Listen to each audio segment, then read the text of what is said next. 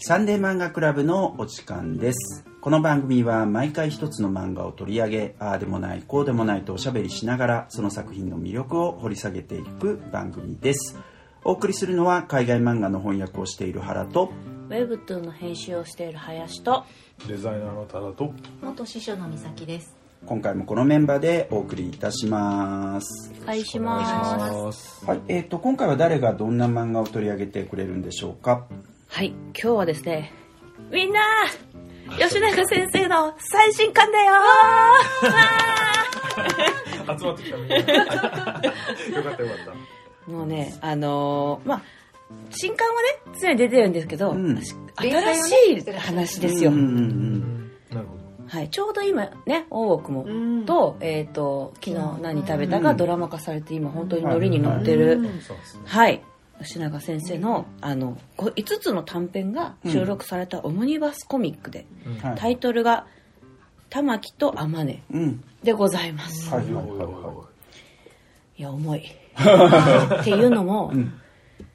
16年ぶりに、あそう。帯にもね書いてあるね、はい。吉永文16 6年ぶりの最新作でございます16年ですよ、うん。まあねずっと連載書いてらっしゃいましたけどね。インタビューでおっしゃってたんですけど、うん。まあ、この16年ぶりっていうのは書きましょうと、うん。最新作となってから、ん。ただもう連載は2個までって決めてたらしいんですあよで吉永さんも、まあいや34年で終わるだろうと、うん。とか34巻とかで終わるでしょって思ったら、まあどちらもね、うん。大変面白く、長期連載となり申した結果、まあ、うん。16年経っちゃったという話でした、なるほどなるほど。そういうこと。かなるほどね。まあ、ただこの16年が結構結果として作品にとってもプラスだったんじゃないかなみたいな、うん。まあ、社会の変化もそねすごくどっちも大きいんじゃない？多くもそうだし昨日何そうです食べたも、そうですね。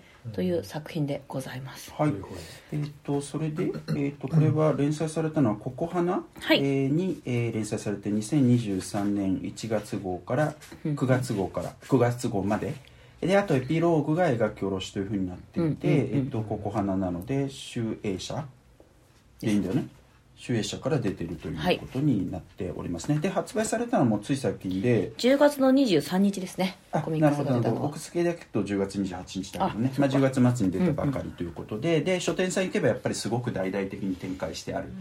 という印象でしたね、うん。それはあそうなんですね。へーそれはもう吉永さんだもの、ね待ってる人いっぱいいますうん。これを機に読もうって人もいっぱい。いますそうそう。だからなんかそ盛り上がってるらしいねとか、うん例えばドラマ、うん。あのすごくね、あのうんテレ東さんの「昨日何食べた」素晴らしいドラマなので、うん。はいはいそれを見てなんかあらいいわねみたいな、うん他に何書いてるの？うん。っていう。あら長いわね多くみたいな方はぜひこれから、あの最新刊として読んでみるっていうのもおすすめかとだと思うし、なんかこうやっぱ吉永さんらしさみたいなのにすごい溢れたうん。じんわりエッセイエッセイだと思います、うんうんよいしょ。で、まあ、あのどういうお話っていうところなんですけれども、はい。えーとまあ、さっき5つの短編って言ったんですけども、時代がバラバラで、はいはい。えーそれぞれ現代あと明治うん。70年代、うん。あと戦後、はい。あと江戸時代はいはいとこのそれぞれの時代の玉木と天音と呼ばれる人たちの人間物語が描かれている。うんうん。でこうねあの巡り巡ってこの玉木と天音が何回もうんあって物語を繰り広げていくっていう輪廻転生うん。をテーマにしたお話でね。このなんか円この天木と玉音っていう字が、まあ、円環の玉木ね。あ玉木玉木。と天音ね。玉木と天音はうん。円環のうん。輪っか。輪っか。うんと、まあ、円周率の周。ね。だからこうこうぐるぐる回ってまたこう巡り合うみたいな。しかもねまだねまだ名もない関係性で結ばれていくっていうところがもうねで結ばれてはほどかれていくっていうのがうん。エモい。エモいんじゃ。今すごいね。うなずいてくれてて。めちゃくちゃうなずいてます。美咲さんがねうなずいてますね、はい、袖のとこにもねあの吉永先生の、えー、と言葉でいろいろな時代の玉木と天音の話ですというのが書かれておりますね、でも多分ねあの美咲さんはもはい。うもう俺たちブラザーでも。無限に語れてしまうのでどうぞどうぞ。多田さんから聞いてばあさんから。あ初めてじゃないですかそもそも。吉永文を読むのね。ああ初めてです。ああのそうですか。タイトルは聞かせて。感想聞かせて。いやもうタイトルは、まあ、大奥君の何食べたら聞きますけど、読んだことないんです。あなるほどなるほど。だからそれでもう全くゼロ状態。で読んで。初めての吉永先生。あそうです。今日だから知らないものを見るような目で見られてますけど。あまあとりあえず面白かったです。うん。であの最初のところはその、えー、と玉木と天うん。音というご夫婦うん。の話から始まって、うん。ちょっと子育てに悩む、えー、と話短編っていうので始まって、おおなるほどこういう話かとうん。1話読んで。うん。じゃあこの話が次どうなるのかなと思ったら2話目で「うん?」みたいな、うんいきなり明治みたいな感じで、時代変わった。そうそう。そのレベルでびっくりしてるぐらいうん低レベルな感じだったんですけど、もうまあテーマ的にはもう林さんが今おっしゃった通り。でまああのすごく面白い。全然関係性の変わるその玉木と天音っていう2人の人がそれぞれ立場が変わってその明治の場合はその女学校に通う、まあ、上野の辺りの女学校に通ってる2人の、うん。えー、と女性。片や家族の、うん。まあ、お嬢様で片や洋食店の、まあ、下町のお嬢様、この2人の、まあ、ちょっと友情とその後の話とかもう毎回変わってくる話でああこういう話なんだみたいな感じであのどの話もすごく面白く読みました。うん。うん。で最初パッと見て、まあ、あのサンデー漫画クラブを始めて、まあ、最近の漫画とかもよく読むようになったわけですけど、うんそれのおかげで、うん。やっぱネームがすごくうん。多い、あそうね。うん。あネーム多いと思ったんですけど、まあ、全然苦にならない、うん。いい感じで。うん。うーんとなんていうのかな割とこの短編で1話でこう話を終わらせなきゃいけないってこともあるんだけど冗長になる長くなりすぎちゃうところを結構テキストでさっさっと状況設定とかを済ませて、話を済ませていく手腕は逆にいいなと思って、うん。そこ、うんうん。もたもたされてもなみたいなところは、結構喋りで「はいはい次」って言って、まあ、楽しく読ませる。みたいな感じで。うんしかもなんていうんですかねあその愛情とも友情とも取れない。こう微妙なねそのそれぞれの玉木と天音の関係がそれぞれ描かれるわけですけど次は70年代でねうん。これはまた背景が面白かった。ゆ洋服がちょっとなセブンティーズっぽい感じだったうん。り後半ですけど、ちょうどヒロインが「エイリアン1」見てるんですよ、うん。ああそのシーンありましたね。だから70年代ぐらい。え。ーとかあとさほらテレビとかもはい。なんだっけ手を合わせて見つめるだけでこれなんああ UFO ですね。そうそうそうそう。そうそうそう。とかが流れてるとかさ。70年代後半のイメージなのかなみたいな感じ、うんうんうんなんだっけ？こボルテス5じゃなくてコンバドラーコン V バとかなんかそういうのとか、うんうん。まあ、そういう感じのあこれ服なんかね。こうセブンティーズあそうだね。ちょっとおしゃれな感じとかちょっと柄物っぽい感じ。そうそうそう。とかの面白さもあったりとか。うーん。でその後戦後の闇市のね、うん。話があってそして江戸後期だろうなっていう、うん。そのある種の仇討ちの話とかあるんだけどそれぞれ巡り合うたびにその男女の違いがあったり、うん。その年齢差があったりその立場が変わったりっていうのもあるんだけどなんていうのかなそれぞれの時代のその価値観？うん。まあ今のその視点現代の価値観からもちろん見てはいるんだけど作品はあの価値観もその時代性も全然違うわけじゃないですか。うん。だからその中で揉まれるながらもその状況によってその2人そのうん巡っていくっていうのは、まあ、読んでれば誰も気づくと思うんですけど、うん。その円環のうん。関東、ま、回るっていうね、うん。演習の週の字でっていうそれぞれが違う時代に出会っていくんだけどなんていうのかなその時代の価値観の中である種なんていうのかな流されたり翻弄されたりとかする部分もあるんだけどそれをなんつうんですかね現代の価値観で言えば、まあ、これはひひどいよねとかいうことも言えるけど、うん。ある種のその時代に生きた人の定感みたいな、うん。うん。まあ本当にその例えばね明治の時代の話とかもその女性の扱いの非常に悪さとか今見ればねうん非常にこれはないんじゃないっていう中でもその中でも何ですかね生きていて人人同士の何ていうかその友情っていうか、ううん。ん、ある種諦めながらもああるけれどもその中でその人らしく生きていくみたいな部分がすごく描かれてて、まあ、どの話も非常になんか感動的に描かれてて面白いなと思いましたね。あのなんていうかな。割とそのどの話もうーんまあ割とウェットなところはあるんだけど、うん、僕自身はそのなんていうんですかね。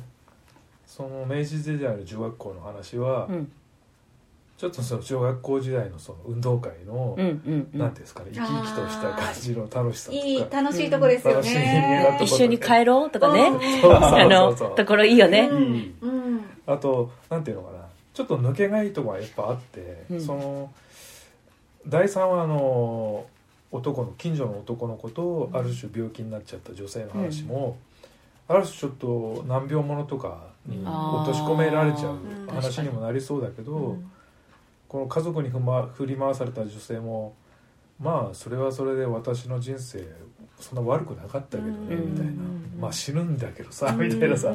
あのなんていうかその先にある不幸がありながらもうん。自分の人生をちゃんと生きてる感じ、うん。とかそういうあとねその戦後の闇市の話とかも、ね。あのね切れ味すごいよ切れ味ねがいい感じの抜けの良さみたいなのがちょっとあるから、うん。単にベッドでなんか重いなとかなんかお涙ちょうだいだなみたいにならないのはやっぱ作家の力かな、うん。確かにもっとウェットにしようと思ったらできるよいねくらでもできそ うな書くは吉永先生はねクレバーなんですよ。ああそう。ですねそうで書くはなんかすっごくオチがついた明確な。はいはい。ってわけでもないんですよね。こううん。パンって一言言ってこう切り終わりうん。みたいな。ここのねうんまあ逆にお見ね事。って感じ。その時代時代をこう切り取った感じの抜けの良さみたいな、うんうんうん。だからこう短編としてこそうそうそうそう。う巡っていく感じが出て、なんかこう風通しがいいなって感じがしましたね、うん。面白かったです、はい。ざっくりとした感想ですけどこんな感じ。でいえいえ。どうでしょうか。にっこりです、ガチ勢に怒られるとこだったやっぱね初めての感想面白いよね、はいそうかそうか。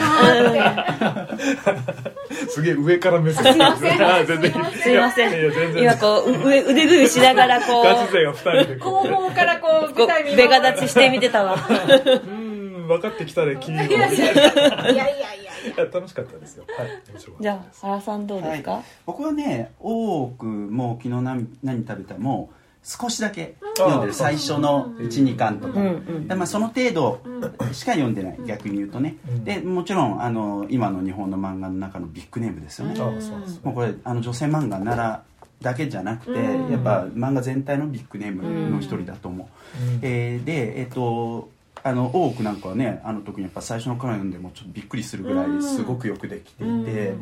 まあ、いつか読まなきゃなと思いつつ全然読んでなかったと。結っていう中でえー、と今回ねあの取り上げてくれたんで読みました、で、えっとめっちゃよくできてると思う。で、うん。なんあのねこれ本当よくできてて、第1話はあのこれ玉木と天音っていうふうにタイトルは出るんですけど、うん。あの玉木と天音っていう名前は一切出てこない、うん。ここには、あそっか、うん、登場人物の名前は何も与えられてないんですよ、うん。で一番最後エピローグのところにね、うん。もう一回同じ人物が出てきて、そこでうん玉木と天音らしいっていうことが分かるようになってる、で一番最初の話は、えっと、夫婦の話であり、子供の話であるんですよ、うん。でねこっからまあ転生していくのと、それからあとオリジンみたいな話も出てくるわけじゃないですか、うん。最後の方で、で、えーその転生してった人間関係がまちまちなんですよ、うん。これ男女の話だけじゃないんですね、うん。いや本当いろんな関係性なんだよ、そそう。なんです。で、うん。オリジンはところが、えっとまあ、これだからネタバレになっちゃうところあるかもしれないですけど、男女の話なんです、うん。それをだから現代のところに持ってきた時にもう一回男女の話に持ってきたんですよ、うん。でしかもねそこに子供がいるっていう、うん。ここはめっちゃすごくよくできた円環だと思う、うん。いろんななんか人間関係があって、で最後の方に出てくるねこれもだから言わない方がいいのかもしれないけれども、えっと、何度も会うみたいなこれから何度も会っていくみたいなところを、えっと、規定するような言葉が言われるんだけど、それがね実際形を変えながら何度も何度も、えっと、変わっていくんだけど最終的にそういう形にしている。で一番最後にそのオリジンのところの一番最後のページとても印象的なイラストが、えっと、出てくるんですよね。うん。でこれがやっぱりなんかこう透明でねバシッと。そうそうこれも どこまで言ったらいいのか分かんないけど、やっぱこれ見て思うのはさ、あのほら、えっとプラトンがねうん「えっと共演」っていうあの、本の中で書いたアリストファネスっていう人が言うさ、あの人間はもともと丸い形をしていたと。でそれをあの神ちょっとなんか人間が生意気になったんでねうん。神様の罰として2つに分けられてうん。男と女に分かれた。でだから惹かれ合うんだっていう話があるの。ん。それを結構思わせる作りになっててあすっげえなんかこうなんつったらいいんでしょうスマートな。あー。うん。今あれですね。ラスト付近の黒バッグはでい1ページ撮ってる絵のことを、そうね、うんもう結構言っていいのかよく分かんないネタよバレになるねこういうのね。かもしれないまあ印象的なシーン。ですで全く説明的には書かれてないからそうですね。ねだからそんなことを思わずに読むこともできるし、そうですね。実際合ってるのかどうかも分かんない、うん。あの全然なんかこう適当に僕は今言ったことですけどね、っていうね、えーそういうことをすごく思った。であとはあのそれぞれやっぱとてもなんかこう時代時代うん。魅力的だなって思う、うん。でそれぞれやっぱりとりわけなんかこう女性が置かれてる状況の苦しさみたいなのが目につくけどさ、でもその明治の時代でいいの？この女学校の話とかもすごく魅力的だし、うん。洋食屋があるとかさ、うん。そういうところも本当に楽しいなっていうふうに思う。でやっぱこの作品でとりわけこのそのエピソードで思うのは、あの手紙でしかやり取りできないっていうところめっちゃいいよね、いい。今の設定でできないやつ。本当だよ。でその手紙っていうのも多分内容だけじゃなくて来る感覚とかね。とかね、うん。なかなか来ないとかさ。すぐお返事来たわみたいな。そうそうある時は急に来たとかさ、うんいやめっちゃいいなとか、で俺特に好きなのはあのあれだよね。やっぱあの戦あの戦後直後の焼け跡うん。の話、ねやっぱ闇市ってさ、あれもあれを星屑もそうだけどあそうですね。もうめっちゃ魅力的だよね。舞台として、ね人間がスパークしてますから。いや本当本当 これいいよなとか。でこの中でねなんかこう鳥取のあの民謡がね出てくるけど、うん。やっぱ聞いちゃうよね YouTube とかで。ね あすごいな いやすぐ聞けるからねこんなのね。あーでいいなーみたいな。なるほど。軍歌なんか聞きたくねえんだよとかいうシーンでうん。ねはい、っていう、まあ、とりあえずそんなことを思った。あのこれ大傑作でしょ。いやそうなんだ。ってばよって。そうなんですわ。東におっさんがえじゃあ満を持して。はい美咲さんと。ありがとうございます。どうですか？私と吉永文先生。ほあー 語るね。はい。タイトルですよ、あの今、はい。ありがとうございます。あのー吉永文先生同時代で読めてよかったなと思う作家さん漫画家さんのお一人です、ううん。ん私と吉永文先生の出会いは、はい。吉永先生が同人誌をやられていた時ではい、あの二次創作の同人誌のジャンルでその当時はあのーゲストっていう制度がすごく盛んだったんです。でなんかなるほど。一ジャンルでこうやってると、うん。あの同じジャンル、まあ同じカップリングとかでやってるうん方々をあのゲストに来てもらって、はいはいはい23枚短いショートストーリーが載ってるっていうパターンがいくつかあったんですよ、えー乗り入れで。はい、はいあのー私が買っていた同人誌作家さんのところにゲストの来てる人がいて、うん。この人めちゃくちゃ上手だなって、えー。思って。でであのあこの人吉永さんって言うんだっていう感じでうん。思っててである日気づいたらうん。すんごいあの大手さんになっておられ、うん。はい、でああそっか。で私がそのうん例えばコミケとかに行く時に、なんか周りの子たちにお買い物を頼まれたりする時に、うん。はいはいこここ行ってきてって言われるのが吉永さんのところで、でもいつも言ってたのが吉永さんのとこは本当にすごいから ごめんあの列見てて無理だと思ったら諦めるからごめんねっていうくらいもうですんごいんですよ。多分速攻で並ばんと無理。あもう本当に会場とともに。本当に。うん。ごめんさ先に入ったデータのせいで今完全に絵が闇市になってる。気持ちは似た整然とした整然としても大変整然としてパッと角を曲がるとはい。すんごい列が整然と並んでる感じで。つぐらいの話なんですか？えっ、とあの先生がそのゲストしてらして私が気づいたのがあの大人気バスケ漫画のあれの頃で、でもうんその頃には大手さんでした、そうなの？でえ90年代半ばぐらいってこと？半ば？かな？もうちょっと前？半ばかな、はい、でもその頃大手さんになっておられてそう。でもすんごい列はやっぱり商業誌とかで書かれてからかな、はう。んウィングスとかで書いてらしたのかな。さっき言ってた。まあでもえー、とウィングスよりもうちょっと後になるかもな。でもそのくらいのうんすごくお上手な方だなと思ってました。でうんもちろんあのー折々に出されてたこう大奥とかに比べると短い話とかもすごく面白く読んでたんですけど、うん。私同人誌時代から一貫して思ってたのが、うんうん。吉永先生すっごく面白いんだけどなんか時々終わり方がなんていうかねダークな終わり方なんですよ。なんかね、うん。あううわなんかうわそう終わったのかみたいな、は終わり方をするっていうのが私の中の吉永さんの印象だったんです、うん。ハッピーハッピーおめでとうとかで終わらないなんかザラッとした余韻を残す作家さんだったんです私にとっては。いい同人誌だよね。でも本そういう当にの本当に。同人誌なんてさやっぱりさ、楽しい楽しいでいいじゃんって思う。楽しい楽しいななんていうの？キャッキャみたいな。同人のためのものですから。まあ私にとってはそういう作家さんだったので、うん。でだんだんそれこそ大奥とかうん。なんていうかあみんながなんかスッて入っていけるような終わり書かれてるようになったなって思ってて、あー。でこの玉木と天音でますますなんかすごく綺麗な、うん。なんていうかよかった なんていうか素直に良かったって思うような終わり方になんていうか消化綺麗になんていうか。綺麗になって吉永文 なんて言ったらいいんだなるろうほどね。になられた感じがして、うん。ああこれはたくさんの人が見てよかったなって思う、うん。あの作品だなって思いました。でこんなに言っても私吉永文先生ファンだと言える感じではないんで本当あにすごい人たちがねいっぱいいるわけだよね。ファンの方から見たらちょっと違うかもしれませんけうん。ど、はい、でうんそういう印象があのこの玉木と天音にはありました。うん。で私すごくこの玉木と天音で印象的だったのがうん。玉木と天音のあ各時代のいろんな玉木と天音が描かれるんですけど、うん。顔が必ずしも主人公顔じゃないと言い切っちゃいますけど私は。主人公顔じゃなくないですか？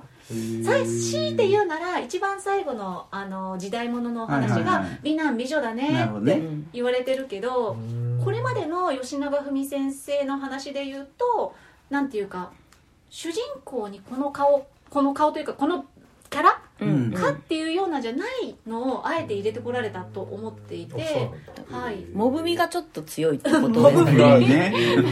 うん、でそれがすごく良かった。です、うん。あのさまざまな時代で主役って何かみたいな。うんうんと前の「サンデー漫画クラブ」でもうん。顔が綺麗だと正論っぽいっていう話がキャラキャラ的にねキャラ的キャラ的にっていう話が出たじゃないですか、うん。そういう見せ方として何に主軸を置くかっていう話の中でうん。これだけバリエーションのある感じでそれでいてちゃんと心を寄せられるような物語を書いてくださったっていうのはとってもうん。あの力強くていいなって思います。まあ普通の人々っぽいってことですうんね。あれねなんか生き普通の生きてる人感がすごいですよね、うん。例えば1話目の夫婦の話とかでも、なんかその娘が、うんうんなんかあのお父さん私の服を洗わないでみたいなことを言うんですよね、まあ、よくある。よくあるやつですね。でもお母さんが怒って「うん。いやうち」ってかお母さんが洗ってよみたいな、うん。お父さんじゃなくて、うん。でえお母さんえはいや忙しいんだようんそうお母さんお父さんとお母さんがすっごく話し合って今のこの生活スタイルを決めてる、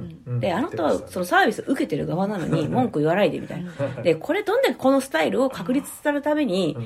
努力してきたかみたいなのをさらっとまあ言うんですよ、セリフでこのなんかすごいこの二人相談してきて、ちゃんなんかなんだろうな、こう一緒に歩いてきた感じの厚みがすごい出てる、そうですね。うん。うん。多分ねなんかどっち、相棒としてね。そうそうそうそう。やってきたからそう。まあ娘ちゃんとしてはうん。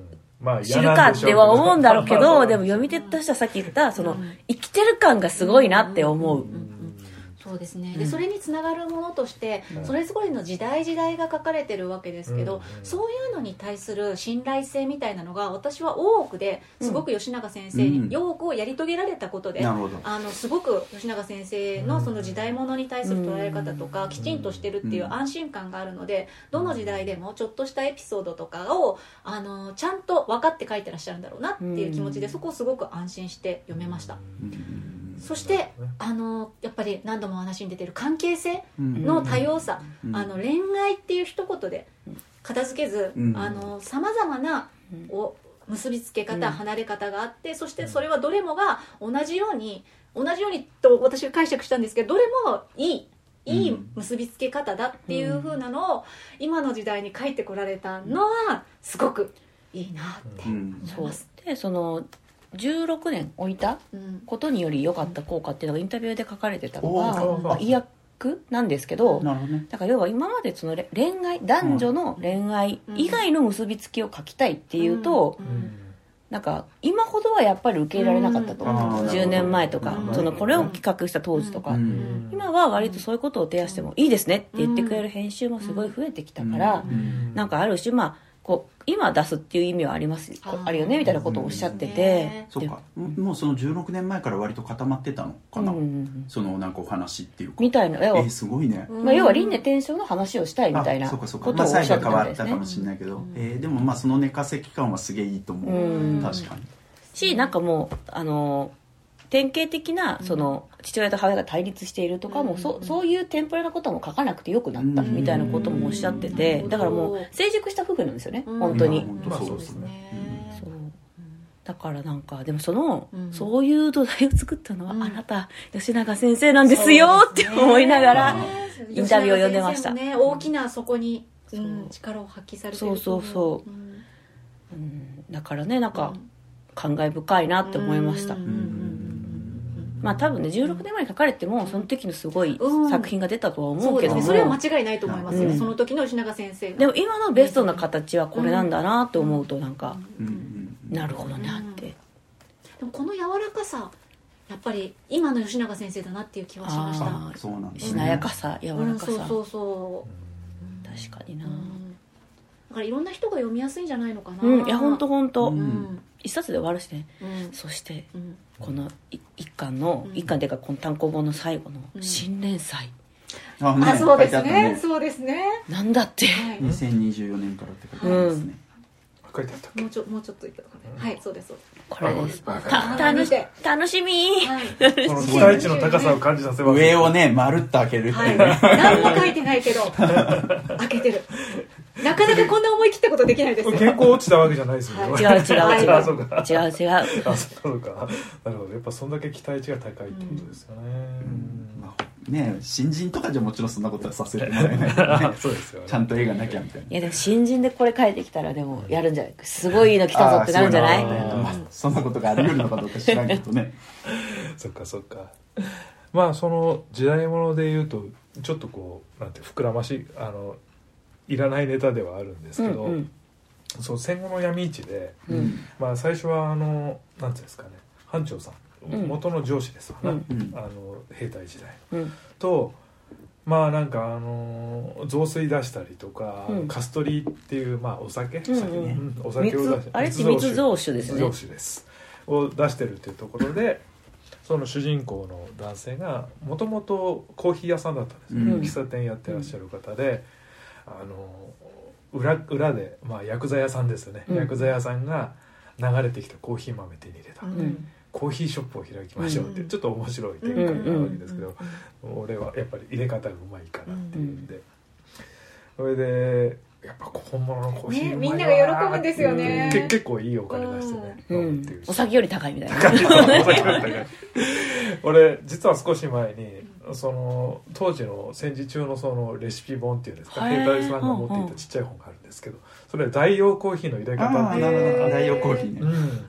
で作ったことあるんです。代用コーヒーって何でやるんですか？タンポポの根っことかですか？そうタンポポもあるんですけど、うん。あとどんぐりとか。どんぐりかえーやったことあってでどんぐりをまあそのアク抜いて、うん。あの天日干しにしてみたいな、大変だ。手間かかるな。ちょっと手間かかる。でこういってみたいなやって飲んだことあるんですけどまあコーヒーじゃないんですよ。あ どっちかっていうと麦茶とかほうじ茶とかお茶に近くなるお茶に近い感じでまあ確かに。まあコーヒーといえばコーヒーかな。黒いしみたいな感じなわけで、まあ、これ飲んでたら本物のコーヒー来たら美味しいよねみたいな、ああそうか。そういう状況だったか。らおおみたいな。なんかみんながいろいろ取り戻していくのうん。がすごく地味深いですよね、うん。だから昔はみんなこう飲んでた知ってた味とかを思い出していくし、えその主人公元そのカフェだった人もある種元あった人生を取り戻していくって話だと思うんですよね。そうですね。うん。戦争で断ち切られたうん。ものをうんだんだん混乱の中で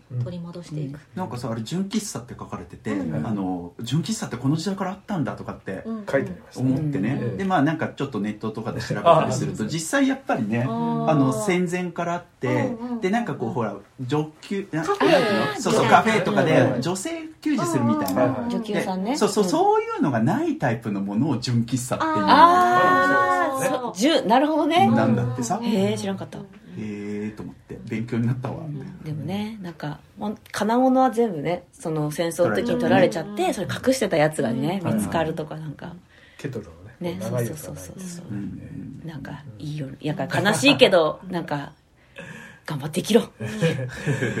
まあね、うん。そまあそのものとかディティールとかのちょっと良さみたいなのが生きてるなと思って、うん。例えばさっきの明治の女学院のあの皆さんのそのきお着物うんの服装とか、うんまあもちろんその髪をねどうするかっていう話もあるけど、落ちぶれたとはいえその元家族のお嬢さんはいいブーツ履いてたりとうん。か、そういうなんていうんですか小物に対する確かに確かに。あれ気の使い方とかいいなとか思いながら。でもなんかそのまあえその、えー、と明治時代の話だと、えうん。この2人のあの主人公がうん。こうなんだろう交流し合うきっかけとして運動会、うん。女学校運動会で、うん。まあ普通に走りかけっこもあり、うんなんか髪結び大会とか、うん髪結び大会。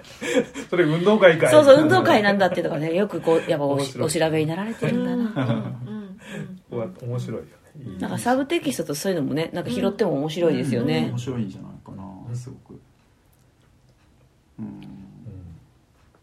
そうだね。なんかこうだ戦後、えっと闇市えーの話とそれから70年代80年代あたりの話が、うんね。やっぱその辺ってさなんかこう人間関係のあり方とかっていうかなんかこうふと人が別れてしまううん関係性があり得るみたいなのがちょっと感じられるじゃない、ん。たまたま知り合った男の子とさ、うん。もう会えなくなるとかさ、うん。なんかその辺もいいなと思うな。時代の違いみたいなのすごく感じ。る今だったら結構難しいからね、そういうのを書いてね。いろんな連絡の仕方があったりする、確かにその時代その時代ならではっていうふうに思わせるように、あの書かれてますよね。ね、逆に江戸時代はね仇討ちのために3年かけてみたいなさ、う すげえな。まあ戻れないですからね。私吉永さんのあの例えばあの病気の方が子供さんと触れ合うシーンとかで、うん。うんあの子供がこんなに泣くんだってびっくりするシーン、っていうあのハッとした驚きとか、あとなんだろうあの一番最後の時代物の話でうん。なんかいろいろなことがあった上でうん。すごいネタバレなんですけど、うん。あの女性の方がうん。なんか自分が背負ってたものを一回乗り越えたけど、ん。不意に戻ってきちゃうシーンとか、あの辺りのあのどっちも違うハッとさせ方なんですけどそういうみんながこう日頃思ってるようなことをうまく言語化というかあの画面に落とし込んだりとか、うんそれでいて物語の中のあの重要なポイントのところを物語の中にうまくそのグイッと入れてくるあたりとか、うん。面白い漫画だなって思います、面白いよ本当に。技ありすぎる本当に。吹きの煮物美味しそうだったねこれ。あね。習って唯一ちゃんとできたみたいなねあそう。吉永さんでもグルメだかあらそうですね。だからそういうのもすごい細かい。うん。結構そのねあの庶民的ながらも食事がすごくよくかけてていいな。吉永さんと愛がなくても食っていけますっていう読み切りがめちゃ面白いです。ああそう。ああなんですね昔読んだわそういえば、あれの池袋の,、うん。あのヤムチャ屋さんがいまだにあって美味しい。へーあそうなんだ。あそうへ美味しいと手ジタバタしちゃうあと焼き鳥屋さんも美味しい。行ったことある。そうそうなんだなるほど本片手に美味しいね。そういう人いるでしょうね結構ね。うん。そう当時まだ大阪に住んでたから上京した時にだったら行きたいって言ってへいいですねそういうのも。へえまあね最終的にね僕はその輪廻転生みたいなのを全然知らないまま、うん。まあ単に同じ名前の人がそれぞれっていう、うん。なんかこう巡ってる感じがあるだけで読んでいましたけれども、うんこのね最後のこのエピローグとしてこの2人のあのお父さんとお母さんの方の、うん。なんで関係性みたいなのも何気なく書かれる感じがうん。すごくね、エレガントな感じでいいですね、うん。あとさその夫婦の娘ちゃんもさ、うん。また何かの転生してきてんだよ、うん。ね。みんなね みんな誰かの大事なそう何かそう。なうん結んではね、ほうんほつれみたいなのを繰り返してんや、うんうんまあね、まあ、お父さんの選択ものは許してあげてください。まあでも分かんない。全てがもう過去になるからね。そういう時代もあったな。何がだったんだろうみたいな。あ ネるットに入ってるからさ。つけてんのが嫌なんだよ。すいません。すいません。はい。そんなところでよろしいですか？はい。